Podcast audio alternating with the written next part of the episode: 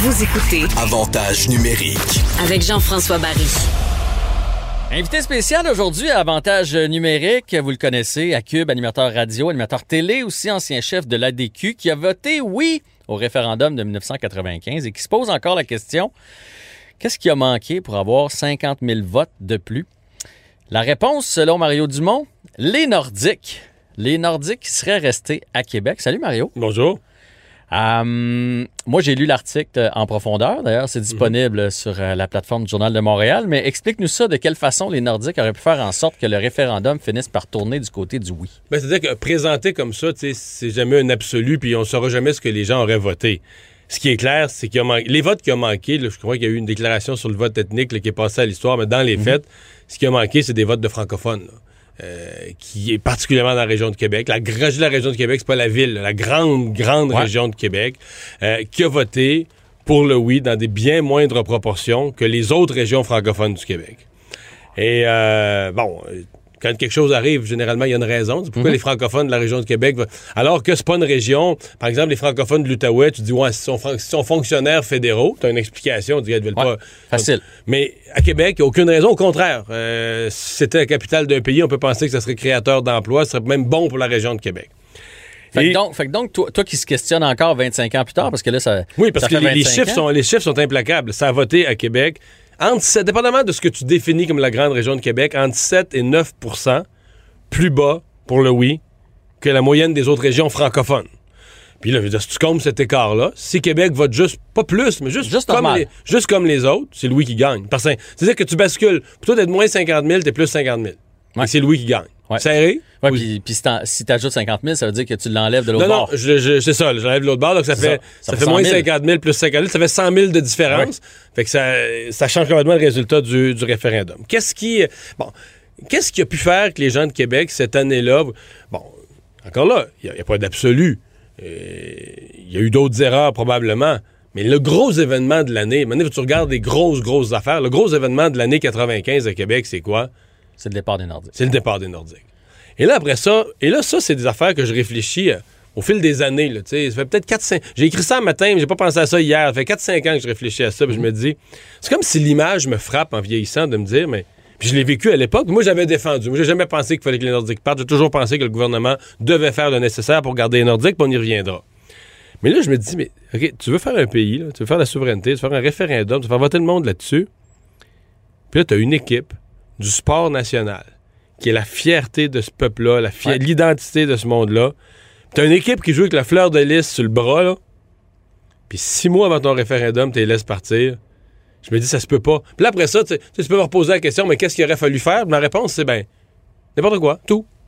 Mais à la limite, s'ils partent en 96, Oui, mais. Peut-être que ça change tout. Oui, déjà, c'est moins pire pour le référendum. Mais je veux dire, moi, je pense que les Nordiques n'auraient jamais dû partir. C'est une erreur qui a été faite. Tu comprends qu'il y a un concours de mauvaises circonstances. Mhm. L'équipe connaissait une mauvaise passe, mélangée avec le fait que c'était les années où le plafond salarial n'était pas instauré, euh, etc. Donc, tout était mauvais pour les Nordiques. Mais, je veux dire, Mais, je la- comprends le signal que ça envoyait, dans le sens qu'on n'est même pas capable de garder une équipe à Québec. Imagine, on peut pas, Ben, Le on signal- peut pas faire un pays le signal sur la fierté, le signal sur tout, là. sur l'économie, tout ça. Fait qu'il y a des gens que ça, ça a probablement fait pencher la balance. Et il y a Et- tous et les jeunes. des- Moi, j'avais 19 ans, là, quand, puis j'ai voté. Puis honnêtement, pff, mon Dieu, j'ai voté. euh, je connaissais rien là-dedans. Là. T'as 19 Ouais. ans, tu connais pas grand-chose. Mais à Québec, il y a quand même une déprime. C'est-à-dire que ça a déprimé le monde, ça, c'est- ça a baissé C'est l'atmosphère. ça, que je veux dire. Avoir été de Québec, ça aurait joué dans mon vote, c'est sûr.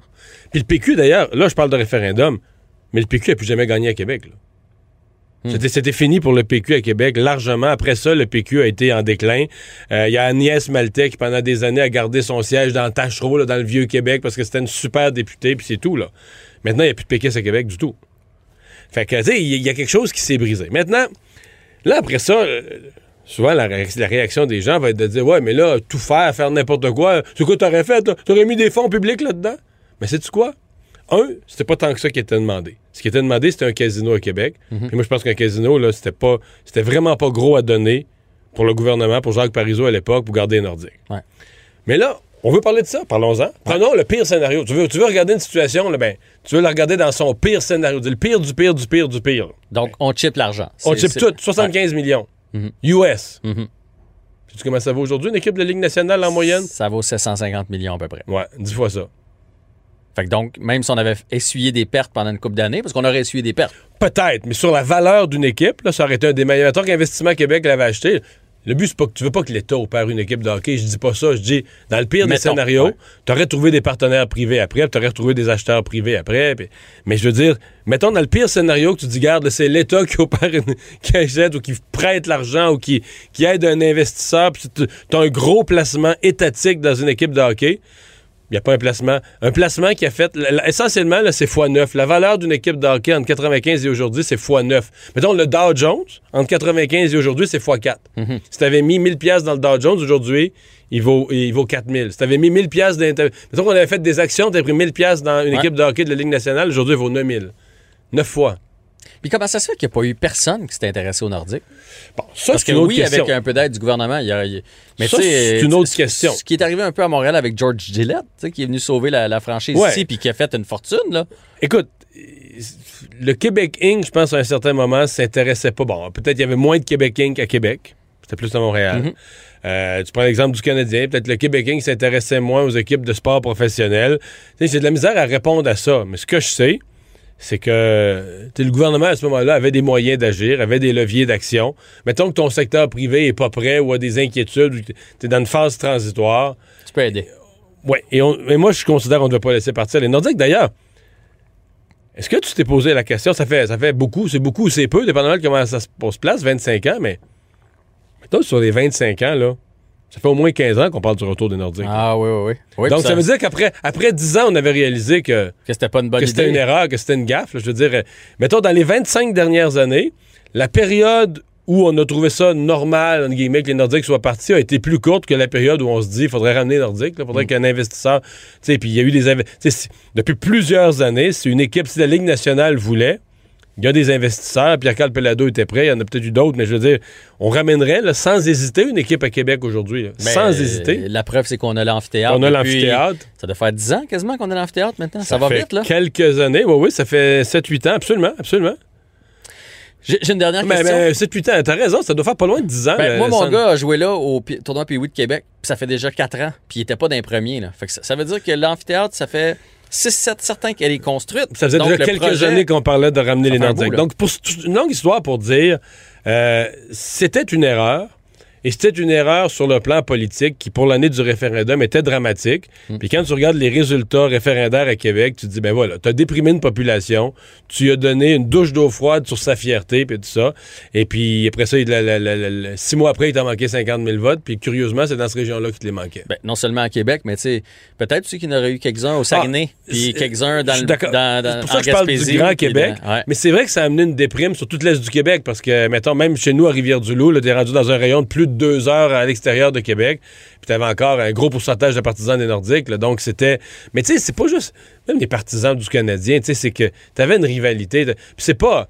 moi, personnellement, je considère qu'un un peuple devrait jamais perdre une équipe de sport professionnelle. On n'aurait pas dû perdre les expos non plus. Mm. Parce que, je veux dire, c'est une visibilité. c'est- Mais une fois ça dit, le hockey, c'est pas pareil. Non, le hockey ici, Le hockey, c'est pas pareil. Puis là, je, je sais, je pourrais te remonter à. Il y a des sociologues, pas des intellos déconnectés, mais des sociologues un peu là, groundés sur le monde, là, qui te diraient la vraie révolution tranquille elle n'est pas partie avec les politiciens, elle n'est pas partie avec Jean Lesage, elle n'est pas partie avec les intellectuels, elle est partie avec Maurice Richard. Hmm. Quand Maurice Richard, quand un Canadien français, c'est comme ça qu'on le disait à l'époque, Ouais. s'est levé, puis alors que les Anglais menaient tout dans les banques, tu sais, c'était les Anglais qui menaient, là. les compagnies à Montréal, c'était les Anglais qui étaient les patrons, les francophones travaillaient, puis souvent ils travaillaient pas dans un bureau, ils travaillaient sur le terrain. Puis là, tout à coup, il y a un francophone qui se lève, puis lui, il a peur de personne, il le tape sa gueule, puis il le compte des buts avec une cicatrice d'en face, puis un anglais sur le dos, puis il compte un but pareil. Je caricature, mais c'est ça pareil. C'est ça. Puis là, un jour, il y a eu la révolte parce que là, on l'a traité injustement, puis euh, tu comprends que le, le président de la Ligue est sorti du, du, du- du vieux forum par la petite porte, puis- mais ça, pour bien des sociologues, c'est ça, c'est des déclencheurs. là. Les artistes, le sport, les vraies idoles du peuple. Après ça, la politique. Tu sais, la politique installe son surf sur cette vague-là. là. Mario Dumont, c'était fort intéressant. Un grand merci d'avoir pris euh, du temps pour nous aujourd'hui. Salut.